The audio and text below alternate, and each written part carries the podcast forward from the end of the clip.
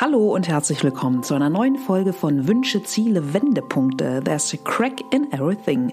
Ich bin Lena und hier gibt's Interviews mit Menschen, die für mich Herz, Hirn und Haltung haben.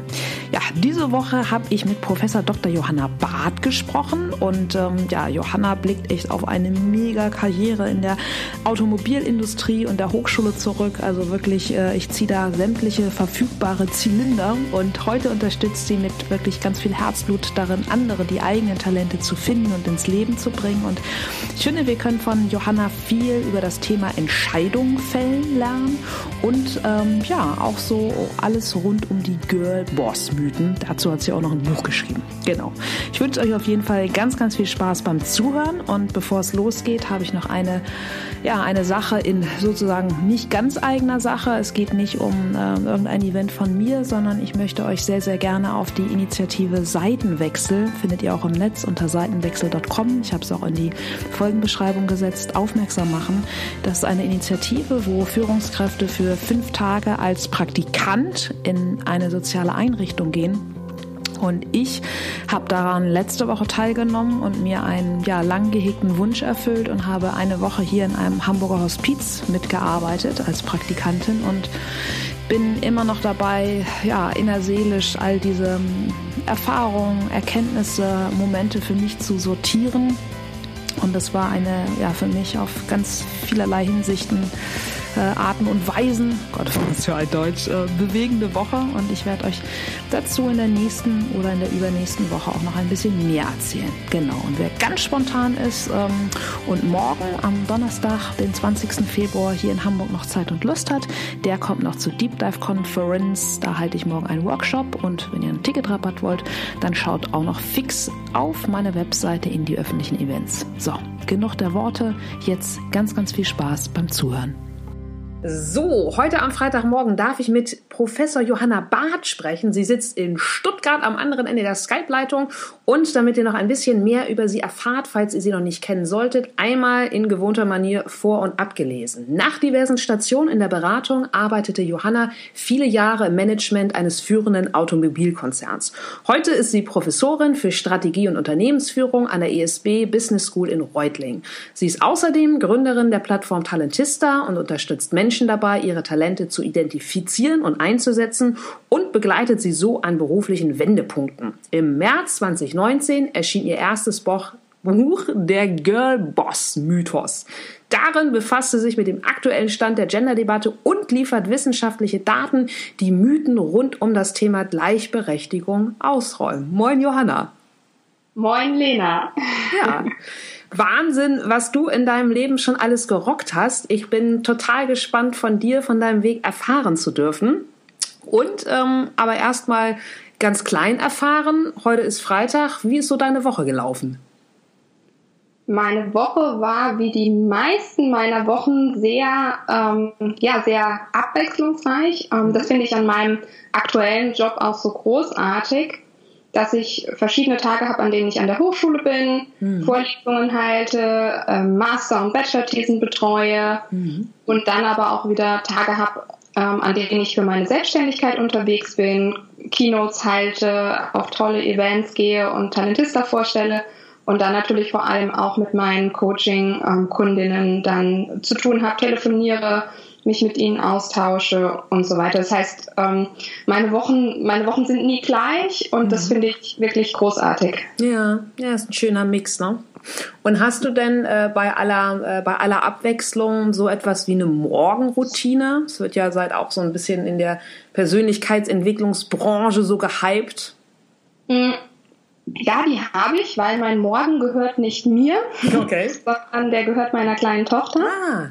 Und ähm, wir starten den Morgen fast immer, außer an den Tagen, äh, wo ich wirklich um 8 Uhr schon in irgendeinem Termin sitzen muss. Ähm, mhm. Da startet dann meistens ein bisschen, sag ich mal, knapper und kürzer. Aber an den Tagen, an denen ich einen normalen Tagesablauf habe, starten wir mit einem Kaffee und einem Vorlesebuch im Bett. Ach cool, voll schön. Und was hast du heute vorgelesen?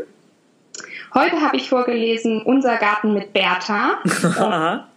Das Bertha ist ein neues Kindermädchen und ähm, erweckt den Garten der Familie zum Leben, indem sie ihnen ganz viele tolle Rezepte zeigt, was man aus Kräutern und Pflanzen, die einfach in der Natur wachsen, ähm, machen kann. Okay. Und ich finde das Buch natürlich großartig, weil ähm, das natürlich Kinder sehr inspiriert, ähm, die Natur wahrzunehmen, überhaupt sich Gedanken zu machen, was wächst um uns rum Mhm. und irgendwie aus den ganzen Pflanzen ähm, tolle Sachen machen. Absolut. So Nachhaltigkeit äh, Stufe 1, ne?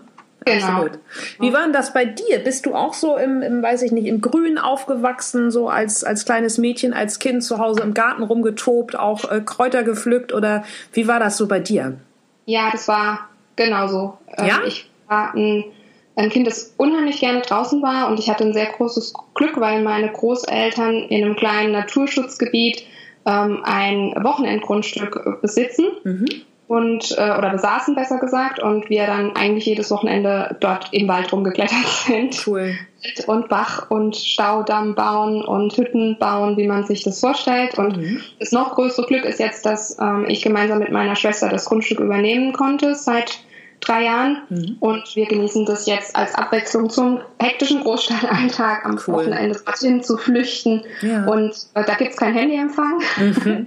Und, Fluch und äh, Segen, ne? Mhm. das, äh, ähm, das ist für mich aber ein, ein echter Bonus. Das einzige Problem ist, wenn wir Besuch bekommen aus Stuttgart, äh, müssen wir den Leuten vorher eine sehr, sehr exakte Wegbeschreibung geben. Die okay. keine Chance, das ohne, ohne Navi zu finden. Ja, herrlich. Okay. Und was wolltest du als Kind werden? Erinnerst du noch so einen ersten Berufswunsch?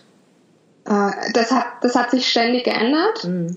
Ähm, Ich war aber auf jeden Fall als Kind schon sehr befasst mit dem Thema Beruf und was ich werden möchte. Krass. Woher kam das? Oder hast du eine Idee, woher das kam? Ähm, meine beiden Eltern sind berufstätig, äh, meine Mutter ist auch berufstätig und deshalb hatte ich das, glaube ich, auch immer vor Augen, dass das ein wichtiger Bestandteil vom Erwachsenenleben ist. Ja. Was haben deine Eltern gemacht? Also waren die auch Un Unternehmer oder? Ja, kann man so sagen. Also mein Vater ist äh, Arzt Mhm. ähm, und als niedergelassener Arzt muss ich wirklich sagen, ähm, Hut ab. Ja. Ähm, man muss ein kompletter Unternehmer sein Das glaube und ich. das ohne jede unternehmerische Ausbildung. Ähm, äh, das, ist, das wird mir erst jetzt so Stück für Stück klar, ähm, wie anspruchsvoll das an vielen Stellen ist. Mhm. Und meine Mutter ist Fachkrankenschwester für Palliativpflege Hui.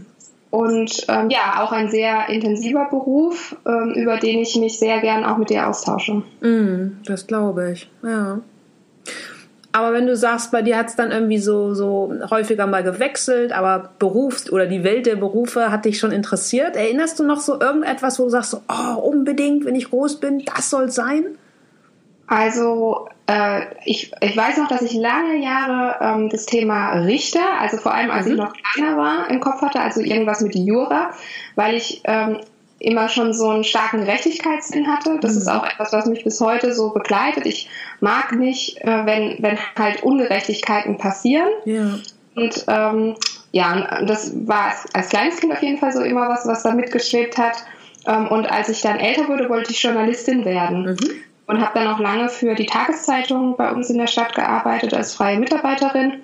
Ähm, habe dann aber nach dem Abi erkannt, dass ähm, Journalistin zu werden ähm, sehr schwierig ist, weil weil es da halt einfach unheimlich viele Wege gibt, wie man das werden kann. Mhm. Ähm, auf der einen Seite, auf der anderen Seite eben auch dadurch man sehr viel Glück einfach haben muss, dass man sich da immer für das Richtige entscheidet, beziehungsweise dann vielleicht auch mal das richtige Praktikum bekommt oder den, den, richtigen, äh, die richtige Person kennenlernt. Und ähm, ich bin kein besonders risikofreudiger Mensch. Okay.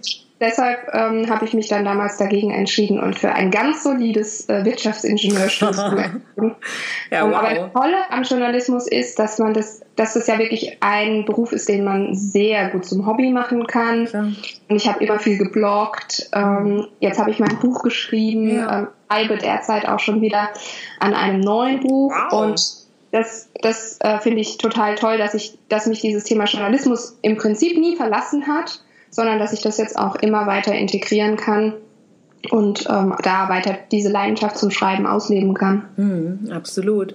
Und wenn du sagst, so ganz solide, was, was war dann letztlich der Impuls ähm, für das Wirtschaftsingenieur, schwieriges Wort, Wirtschaftsingenieurstudium? Ich war einfach überhaupt nicht bereit, eine Entscheidung zu treffen, was ich später machen will. Mhm. Und das ist, ich finde, Wirtschaftsingenieurwesen ist so ein Studiengang, der einem prinzipiell die ganze Bandbreite an Jobs ähm, noch offen lässt, mhm. ähm, die es so gibt. Und das fand ich damals unglaublich sympathisch, dass ich mich eben nicht festlegen muss, hundertprozentig, was möchte ich später machen. Ja. Und wenn ich jetzt auch anschaue, welche Jobs ich jetzt gemacht habe in meiner bisherigen Berufslaufbahn, mhm. dann hat sich das auch bestätigt. Also ich habe wirklich ähm, eine unglaublich große Bandbreite an verschiedenen Jobs gemacht. Ja. Und bin da auch ganz froh, dass ich ähm, ja, dass ich das, äh, das, das Studium hatte, das mich da sehr gut vorbereitet hat. Mhm, das glaube ich. Und wie kam es dann dazu, dass du in die Automobilindustrie gegangen bist? Purer Zufall. Okay. ähm, also mich hat nicht die Leidenschaft getrieben, sagen wir es mal so. Mhm. ähm, äh, die, ich war, ich habe ein zusätzliches Auslandspraktikum in Indien gemacht mhm. Und saß dann in Indien und hatte die Herausforderung, dass ich mich auf eine Diplomarbeit bewerben musste. Okay. Und ähm, das hat dann aus Indien heraus noch nicht hundertprozentig geklappt. Ähm, und deshalb war ich sehr spät dran, damit meine, meinen Diplomarbeitsplatz ähm, zu finden. Mhm. Und als ich dann wieder in Deutschland war, habe ich den ersten Platz genommen, ähm, der mir angeboten wurde. Mhm. Und das war bei einem kleinen Beratungsunternehmen, das eben auf die Automobilindustrie spezialisiert ist.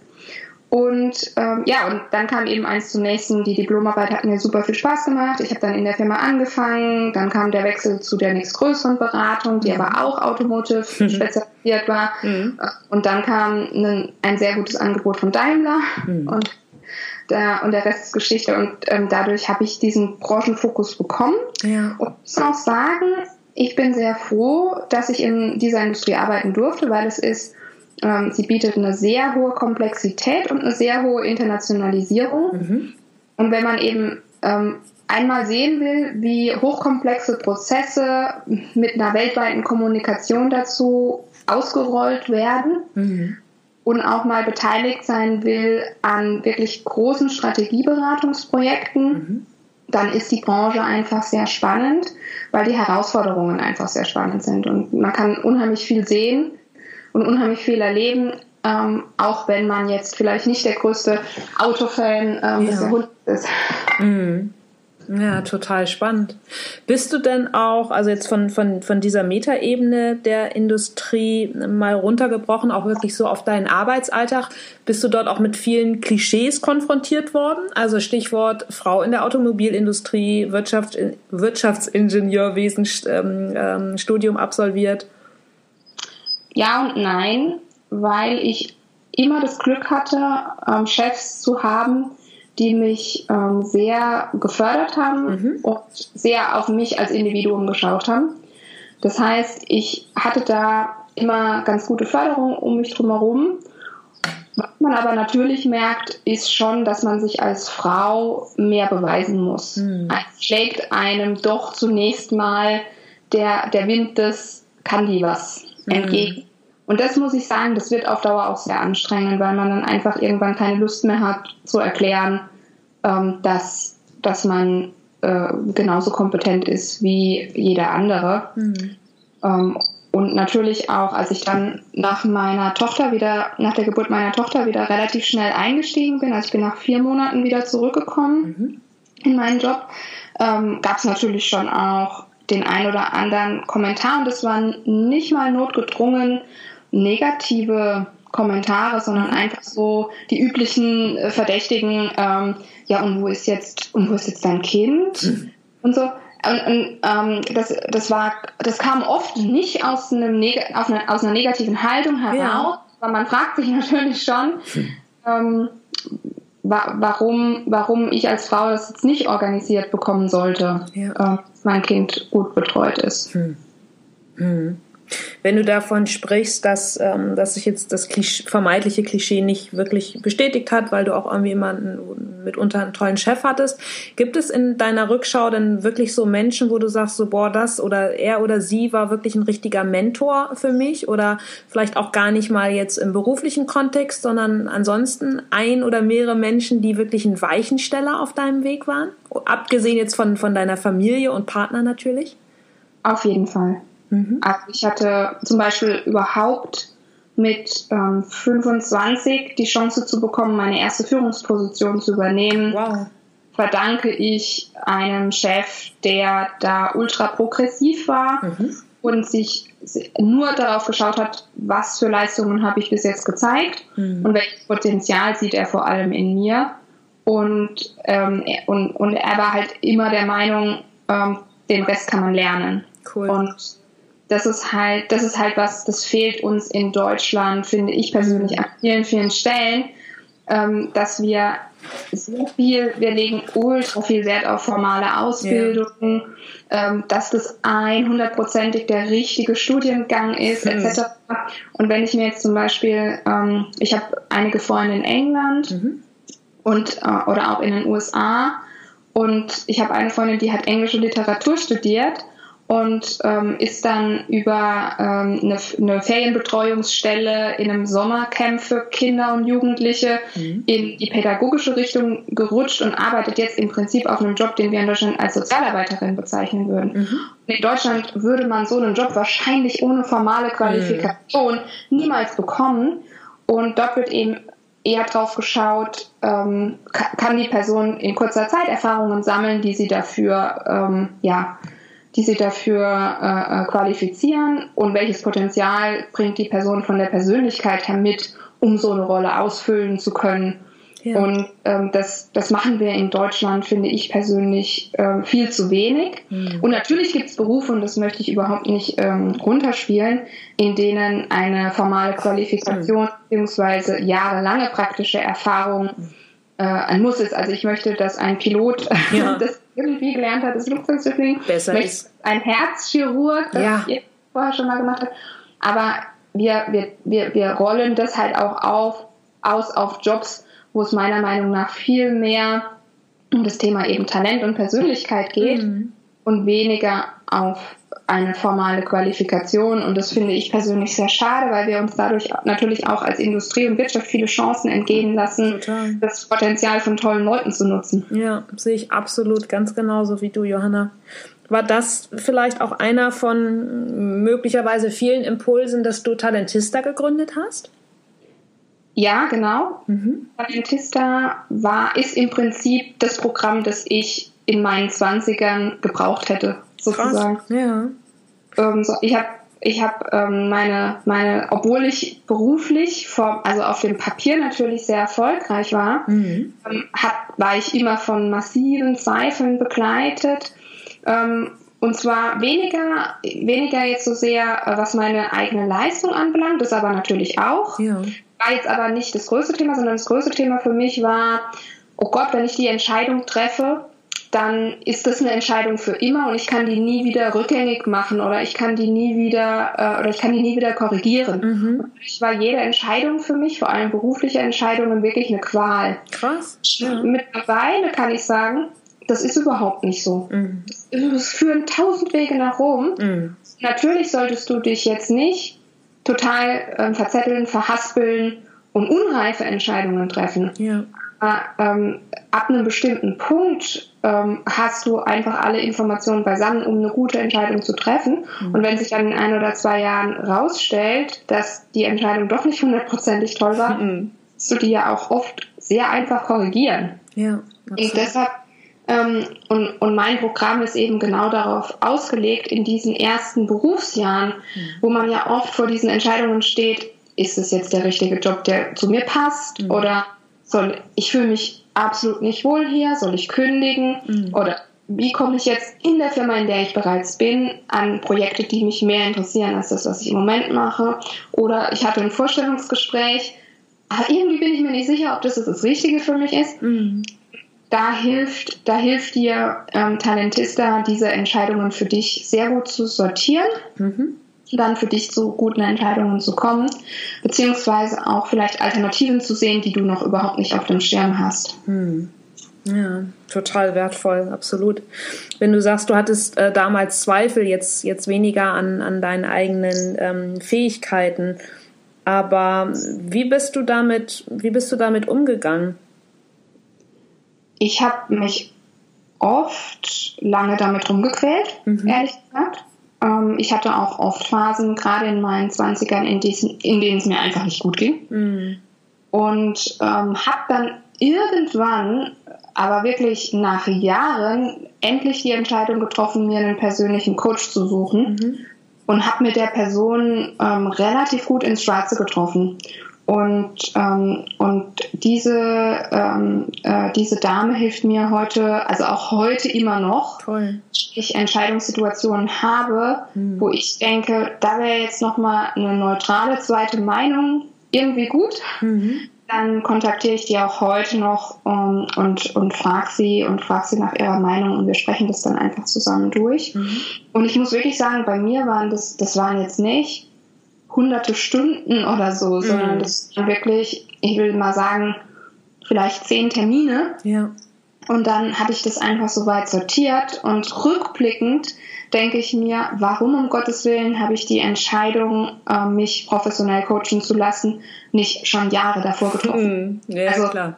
Ähm, und, aber damals, ich meine, das ist jetzt, ich meine, es ist jetzt nicht 100 Jahre her, es ist ja. 10 Jahre her. und wir sind heute, finde ich, schon viel, viel weiter, was die Offenheit anbelangt, sich eben für solche Themen wie ähm, Ernährung, ja. Sport, Partnerschaft, Beruf, mhm. einfach ähm, professionelle Hilfe zu holen, wenn wir in einem dieser Bereiche Probleme haben. Und es wird einfach ähm, viel, viel salonfähiger heute. Und damals kam mir das irgendwie noch wie ein absolutes persönliches Versagen vor. Okay ich jetzt selber nicht weiter weiß. Ja, ja, ich, ich gebe dir absolut recht. Oder wir beide als, äh, als Coaches leben ja auch davon, dass es mittlerweile glücklicherweise immer mehr Mainstream wird und weiß Gott nicht mehr elitär oder ähm, exotisch ist, ne? sich einfach externe Hilfe ähm, zur Rate zu ziehen. Ja.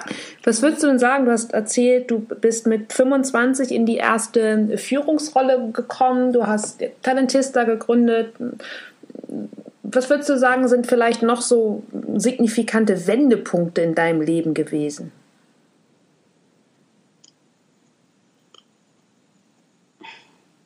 Vielleicht die Entscheidung, ähm, aus der Industrie auszusteigen. Mhm. Das ist auf jeden Fall ähm, ein sehr signifikanter Wendepunkt dann gewesen, ähm, weil ich immer sehr ehrgeizig war mhm. und einen so eine Industriekarriere natürlich mit sehr viel, sag ich mal, Belohnungsmechanismen mhm. ähm, festhält. ähm, angefangen vom Dienstwagen über Sekretärin, über sonstige Statussymbole, ähm, die damit natürlich einhergehen. Und, ähm, äh, und es war für mich natürlich schon ein Stück weit ein großer Schritt, mich aus dem System in Anführungsstrichen ja. zu verabschieden. Ähm, und auch, also auch heute, wenn ich jetzt mit Freunden, Freundinnen mich treffe, die noch nach wie vor in sehr anspruchsvollen Führungspositionen ähm, in der Industrie arbeiten und dann erzählen die halt, ja, da hatte ich einen Vorstandstermin oder dies und jenes, dann spüre ich schon immer noch so einen kleinen so, ha ja, mhm. das, ähm, das habe ich jetzt nicht mehr mhm. auf der Seite.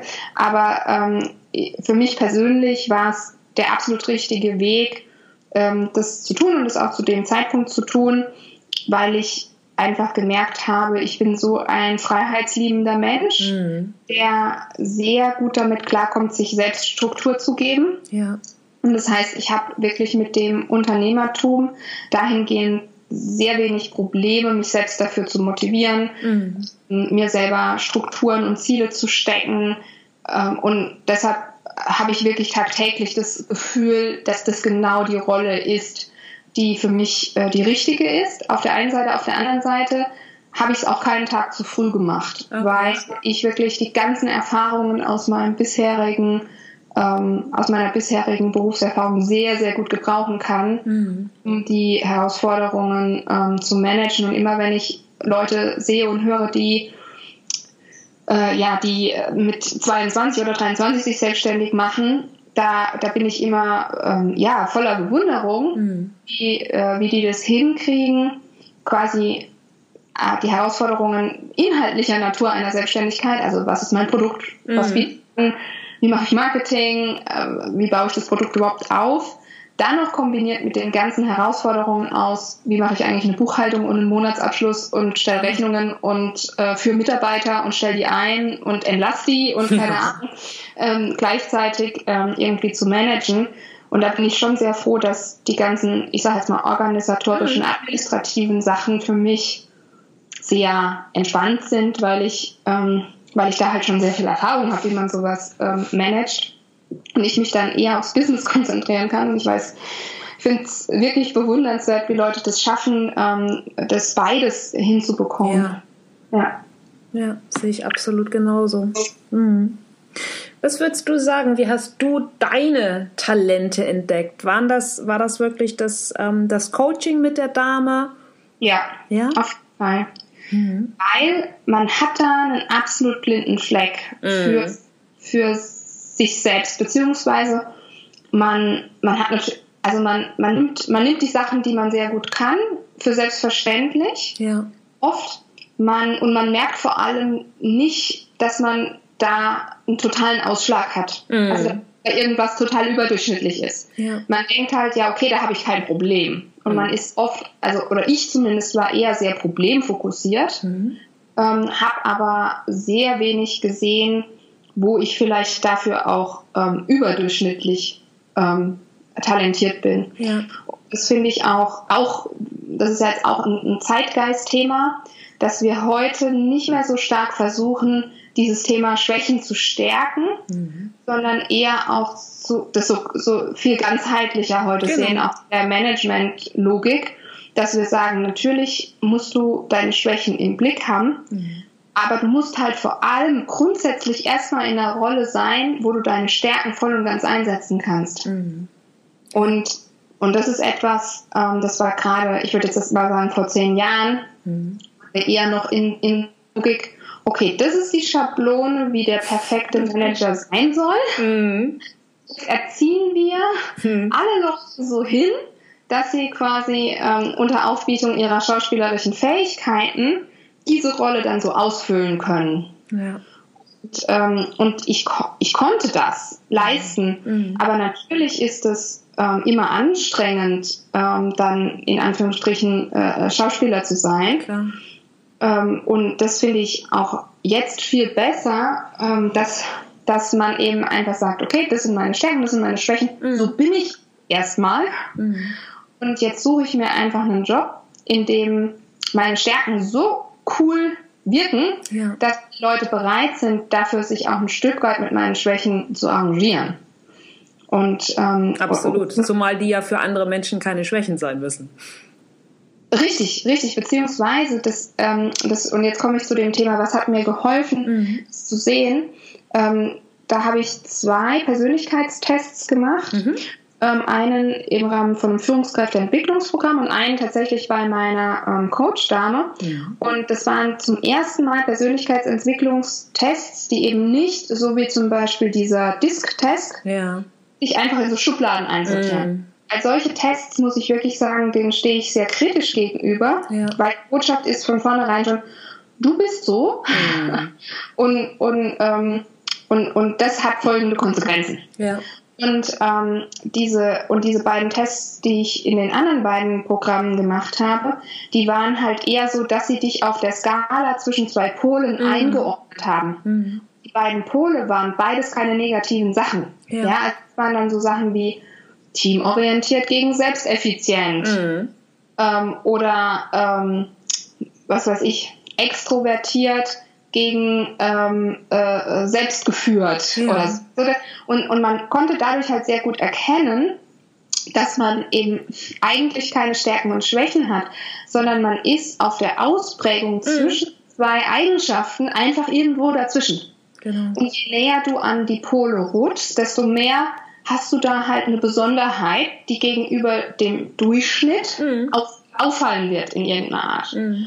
Und das finde ich einen viel spannenderen Ansatz als diese Tests, die dir sagen, okay, du bist das und das und das. Total, weil es einfach ja gerade nicht so plakativ ist und keine, auch wenn bei den anderen Tests natürlich keine offensichtliche Bewertung mitschwingt, aber trotzdem ist es bei uns in der Gesellschaft natürlich dann mit Bewertungen genau, ähm, verbunden, genau. wenn ich sage, du bist ähm, so und so. Und letztlich ist es dann ja einfach auch wieder das Biotop, in dem du unterwegs ist, wo eine vermeintliche Schwäche eine Stärke sein kann äh, und eben umgekehrt. Ne? Genau, absolut. Ja. Und, und das, ähm, und dann zum Beispiel, und, und wirklich ein sehr markanter Punkt, der, der für mich da rausgekommen ist, mhm. Äh, ist, dass ich gleichzeitig Generalist und Experte bin. Wow, cool. Und, das ist eine äh, coole Mischung. Ja, ja, und das war für mich eine, also auch so ein wirklicher gedanklicher Knackpunkt. Mhm. Ich mich irgendwie immer so gedacht habe, okay, will ich jetzt eine reine Managementfunktion, aber mich das dann doch immer gestört hat, dass ich mich nie in der Tiefe mal mit einem Thema beschäftigen durfte. Ja. Und, ähm, und, und, und da durch den Test ist mir erst klar geworden, okay, scheinbar gehörst du zu den Leuten, die beides können, mhm. die sich ganz intensiv in ein Thema reinfuchsen können, ja. die dann auch wieder ähm, rausgehen können und wieder eine eher 80-20 Generalistensicht ähm, auf die Dinge nehmen können. Mhm. Das finde ich auch zum Beispiel jetzt so toll, dass man eben, also sowohl in der Professur als auch in der Selbstständigkeit habe ich jetzt mir einen Job geschaffen, ja. in dem ich beides eben ausleben kann. Und das, ähm, und das, und das finde ich zum Beispiel auch ähm, eine coole Erkenntnis, die jetzt für mich aus so einem aus so einem Test da mal rausgekommen ist. Total. Und zumal diese Erkenntnis ja auch so mega wertvoll ist, weil du sie heute deinen Coaches einfach ähm, weitergeben kannst. Genau. Mhm. Und ein anderer Knackpunkt, das war wirklich auch ein Management-Seminar, wo mhm. wir eine Teamübung gemacht haben. Und das erzähle ich auch so oft, weil es für mich wirklich ein Augenöffner war, mhm. wo ich nicht gut bin. Okay. wo ich einfach nicht gut bin.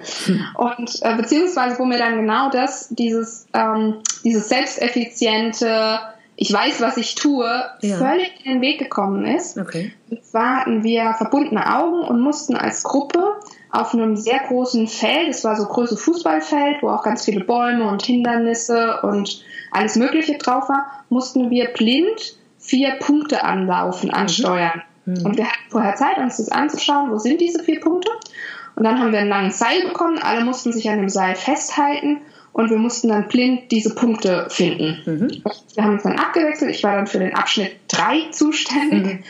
Und ähm, der, der erste, der geführt hat, das war so ein, ein ganz lieber Kollege von mir, ähm, der äh, hast du total extrovertiert, ähm, irgendwie äh, ähm, aus NRW, so voll der Schnacker und, und der hat diesen Punkt einfach nicht gefunden. Okay.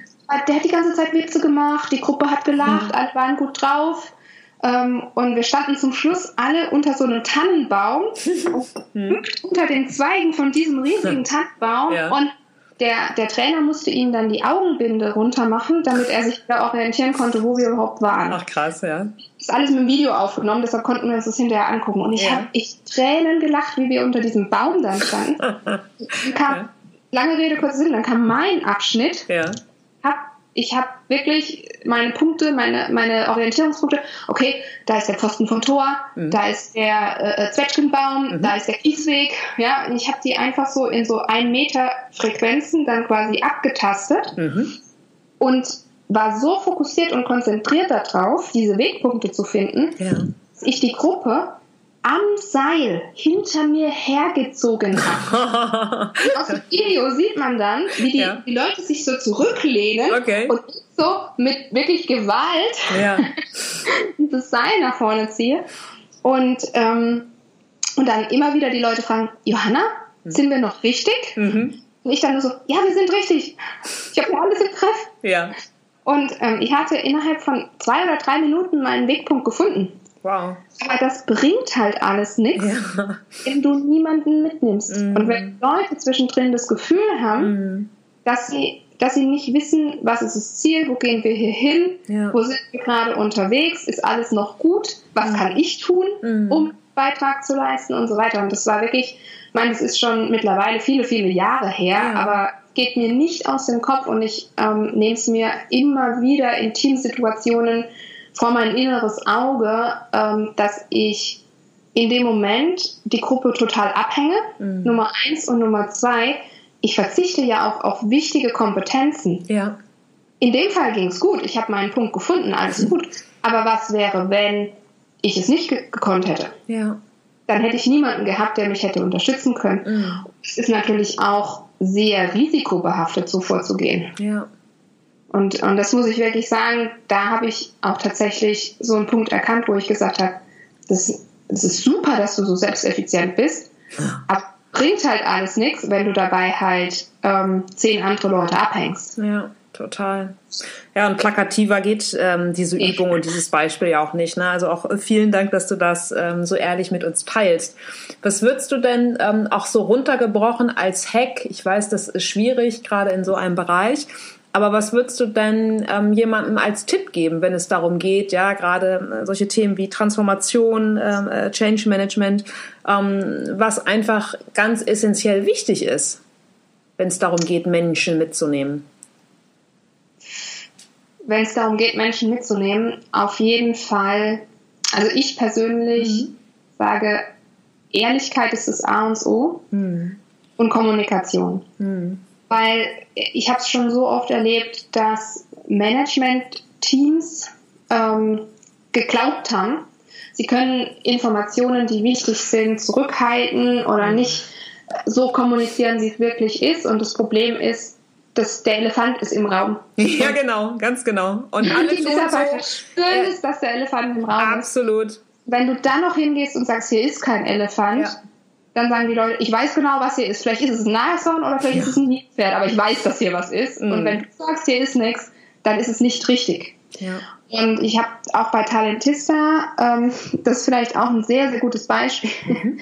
Ähm, äh, ich biete Talentista auch für Unternehmen an, mhm. die es nutzen können, um ihren neuen Mitarbeitern ähm, ein Weiterentwicklungsprogramm einfach anzubieten, ähm, damit die Leute einfach gut im Unternehmen ankommen, vielleicht auch die richtigen Projekte für sich finden, äh, auch gut vorbereitet in die Gespräche mit ihren Chefs gehen, mhm. Ähm, weil das bringt ja einem Chef auch nichts, wenn einem der betröppelte Mitarbeiter gegenüber sitzt und sagt, ja, hm, so richtig weiß ja. ich auch nicht, ja, mhm. sondern der Chef hat ja auch viel mehr davon, wenn er jemandem gegenüber sitzt, der sagt, ich habe mir Gedanken gemacht, ich sehe hier und hier meine Stärken und das wäre ein tolles Projekt, das ich gerne übernehmen würde. Ja. So würde ich dafür meinen jetzigen Job organisieren. Das ist ja auch für den Chef eine viel angenehmere Situation. Total der Führung. Mhm. Und ähm, ich habe mit, mit sehr, sehr vielen Personalabteilungen telefoniert mhm. und ich habe auch wirklich Gespräche mit Personalabteilungen geführt, in denen die Antwort war, ja, aber Frau Barth, wenn wir so ein Programm anbieten wie Ihres, mhm. dann kommen die Mitarbeiter ja noch auf die Idee, dass sie Forderungen stellen, oh, was sie krass. gerne machen möchten oder wo Ach, sie gerne Entwicklungen möchten Alter, und wenn wir das dann nicht anbieten können, ja, dann haben wir ja ein Riesenproblem und dann würden wir uns das Problem ja nur durch ihr Programm ins Haus holen. Oh mein Gott. Dann, das, das ist ja so so alte Welt. Ja. Richtig, wo ich dann richtig schlucken muss und sage, ja. oh, hören Sie mir mal gut zu. Also ja. ich sage ich sag das natürlich so nicht, aber mhm. was ich mir denke ist, ähm, sorry, der Mitarbeiter verbringt 40 Stunden seines Lebens bei Ihnen. Ja, Minimum, ne? Wenn es mal so wäre. Was mhm. den er hat. Oft mehr. Mhm. Oft handelt er noch.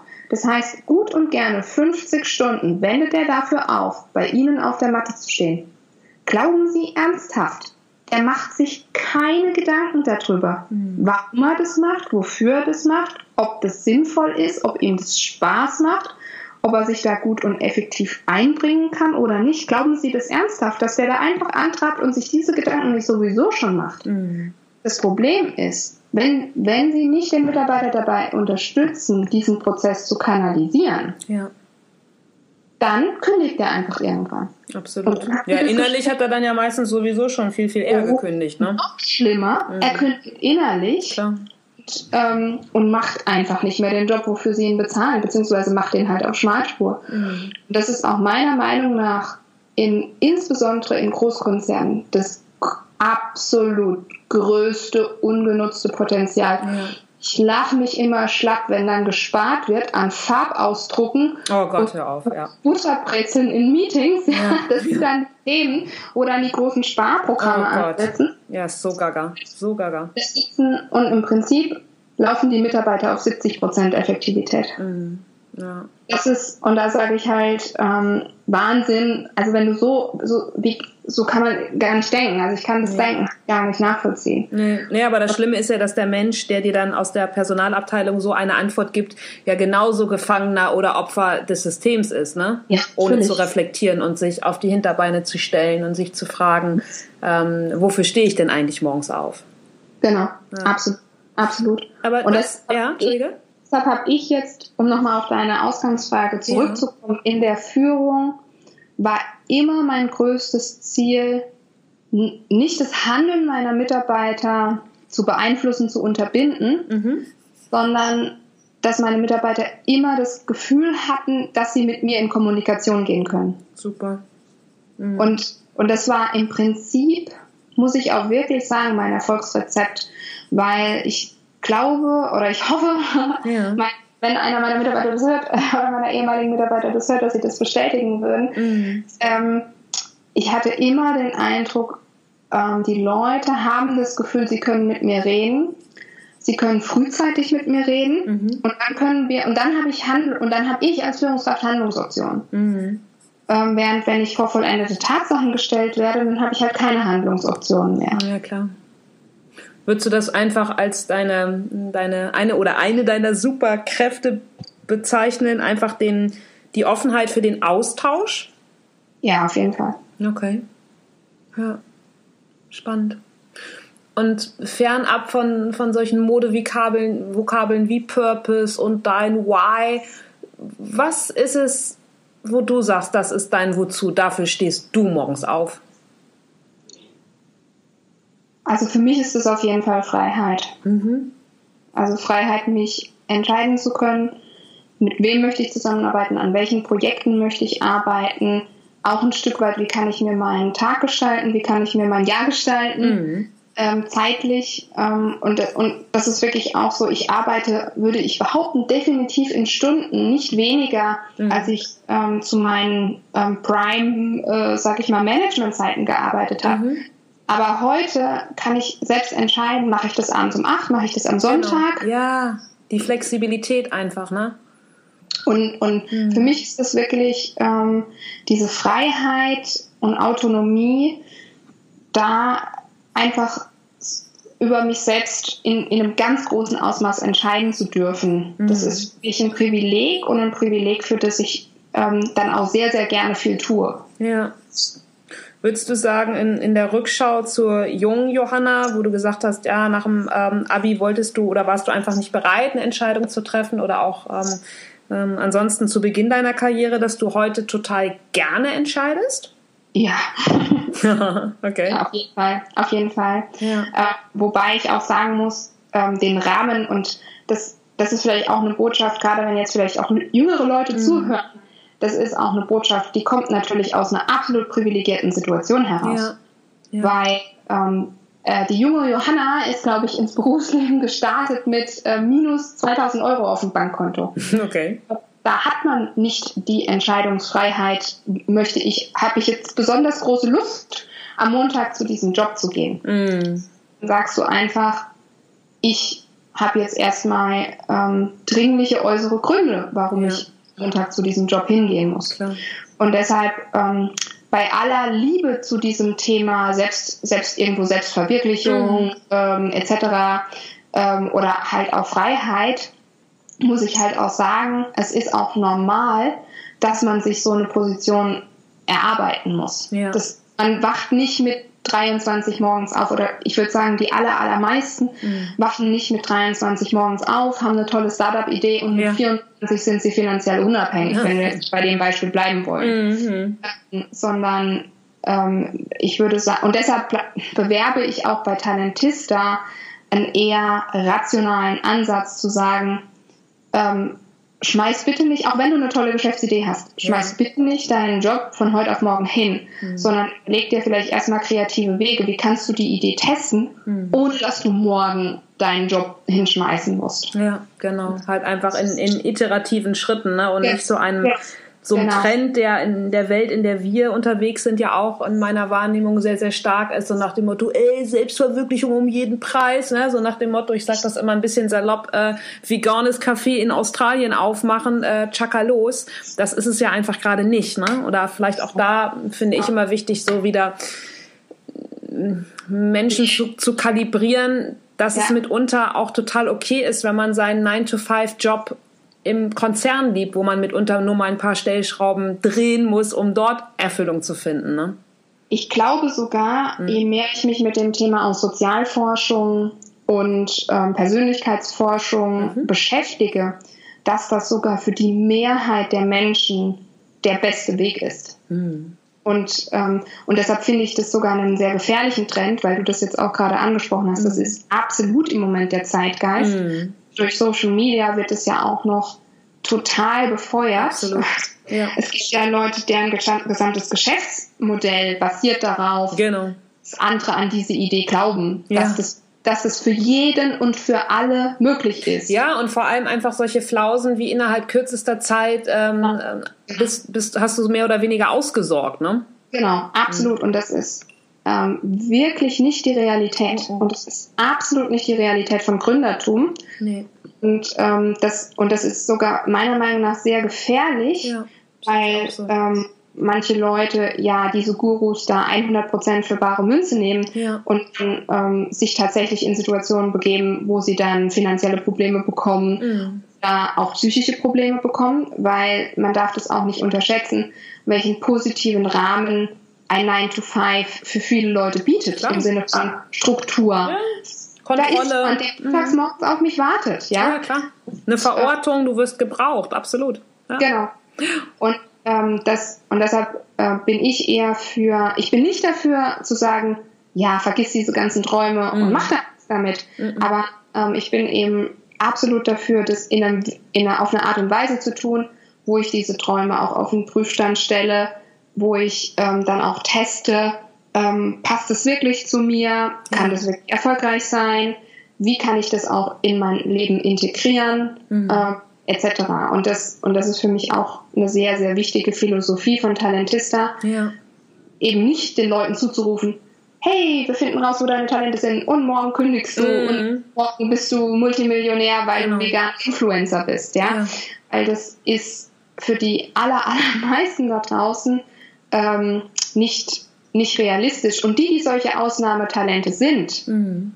die schaffen das dann auch in kürzester Zeit. Ja. Und ähm, und, und, und ich glaube, ich glaube, ich glaube aber die Mehrheit ähm, profitiert da unwahrscheinlich davon, das in einer, in einer, in einer schrittweisen ähm, mhm. Taktik zu machen. Und ich habe ganz tolle Kundinnen.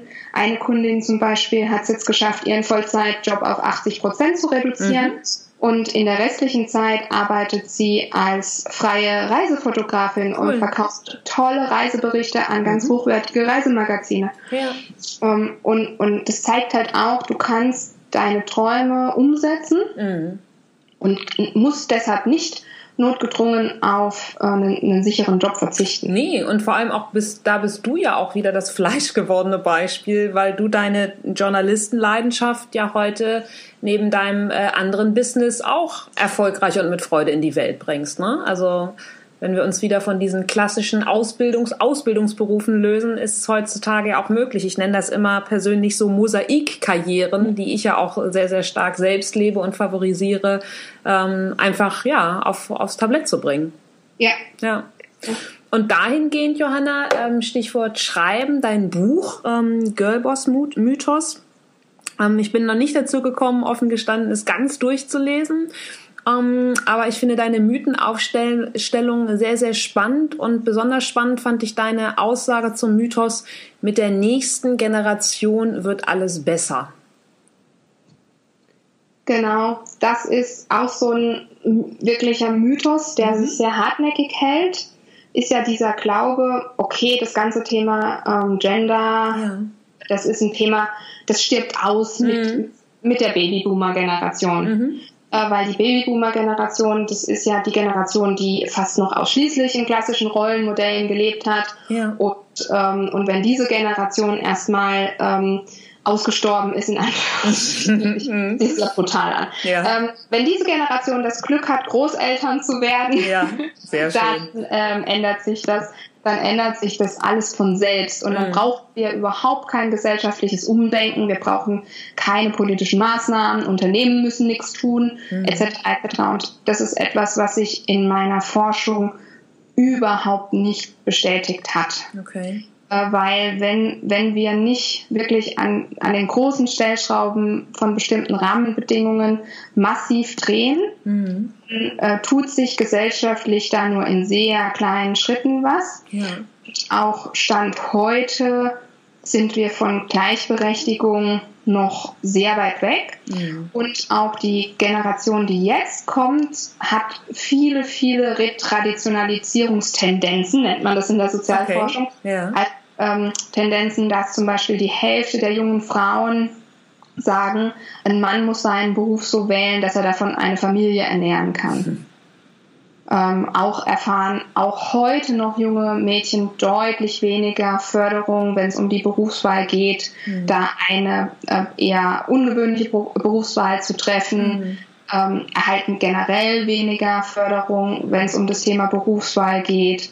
Ähm, und, und ich denke, da, wenn man da sogar in Statistiken noch so klar ähm, Trends sieht, die dem eben entgegensprechen, dann dann kann man, da kann man nicht darauf warten, dass dann allein durch eine Generationsveränderung da viel passiert. Hm, das glaube ich dir. Auch die jetzige Generation, ähm, also jetzt die Generation, die jetzt ja in der Familienphase ist, also die Generation. Y, ähm, da, da ist es äh, ja auch genauso. Ja, na gut, es arbeiten definitiv mehr Frauen Teilzeit als noch vor ähm, als noch vor 20 oder 30 Jahren. Mhm. Aber für die Familie in Summe stellt es gar keine Verbesserung dar, ja. sondern im Gegenteil, die ähm, Arbeitsleistung, die eine heutige Familie äh, der Wirtschaft zur Verfügung stellt, die mhm. ist 20 Stunden höher.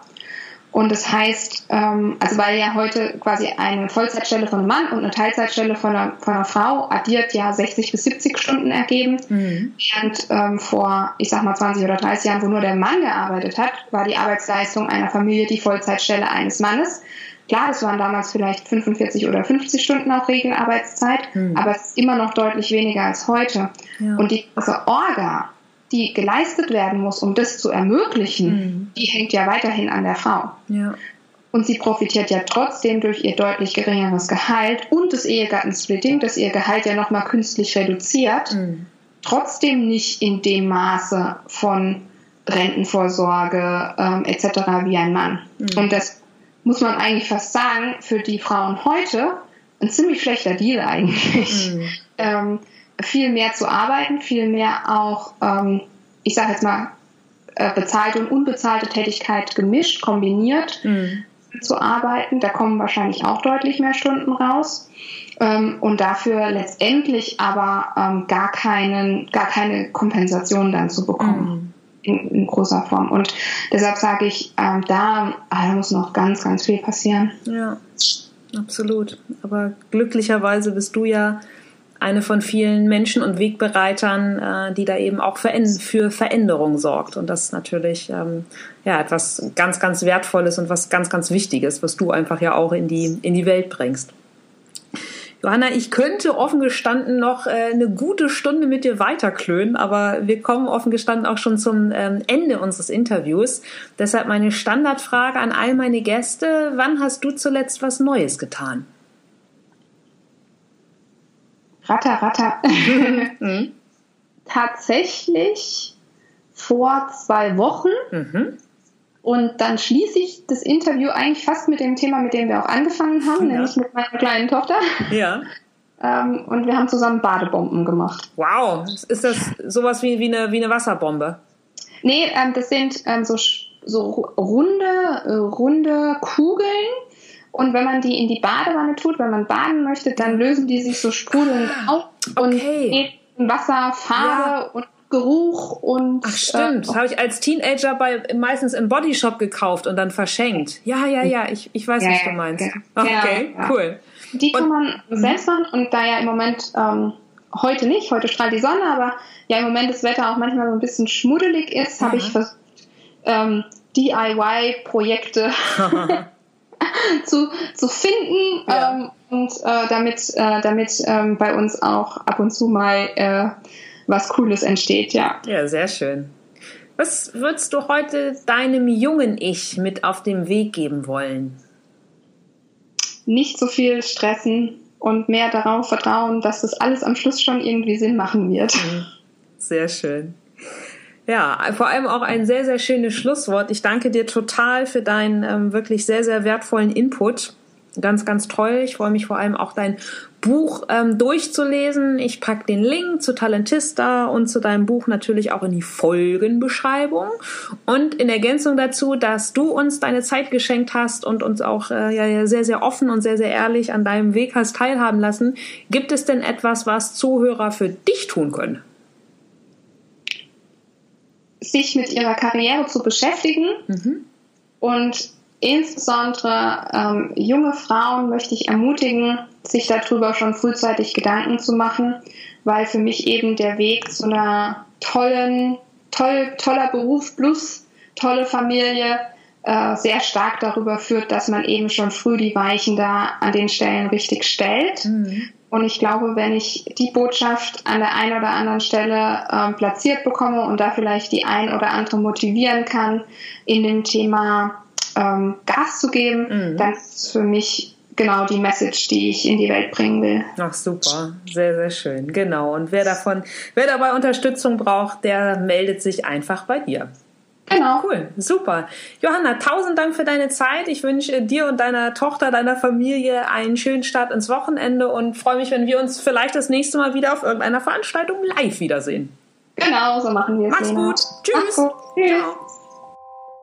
So, das war die Folge mit Johanna. In der Folgenbeschreibung findet ihr den Link zu ihrem Instagram-Account, ihrer Seite und da ist natürlich auch das Buch drauf. So, ich bedanke mich bei euch für eure Zeit, fürs Zuhören. Freue mich, wenn ihr ja vielleicht noch ein bisschen Zeit habt und kurz auf iTunes meinen Podcast äh, bewerten mögt, vielleicht auch abonnieren, denn in zwei Wochen geht's ja weiter. Ein Mensch mit Herz, und Haltung. Bis dann. Tschüss.